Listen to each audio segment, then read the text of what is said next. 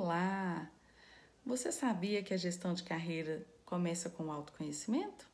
Sim, o autoconhecimento é o exercício de se autoanalisar, é o exercício de você mesmo buscar identificar quais são suas melhores características, suas melhores habilidades, o que você tem inclinação, mas pode melhorar, o que você precisa adquirir, desenvolver.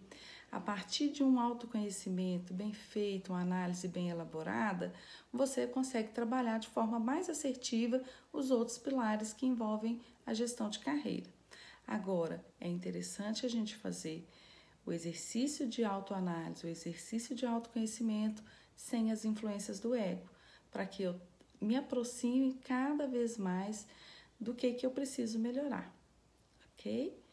Lembrando que a gestão de carreira é um processo muito mais individual do que coletivo e que envolve a autorresponsabilização.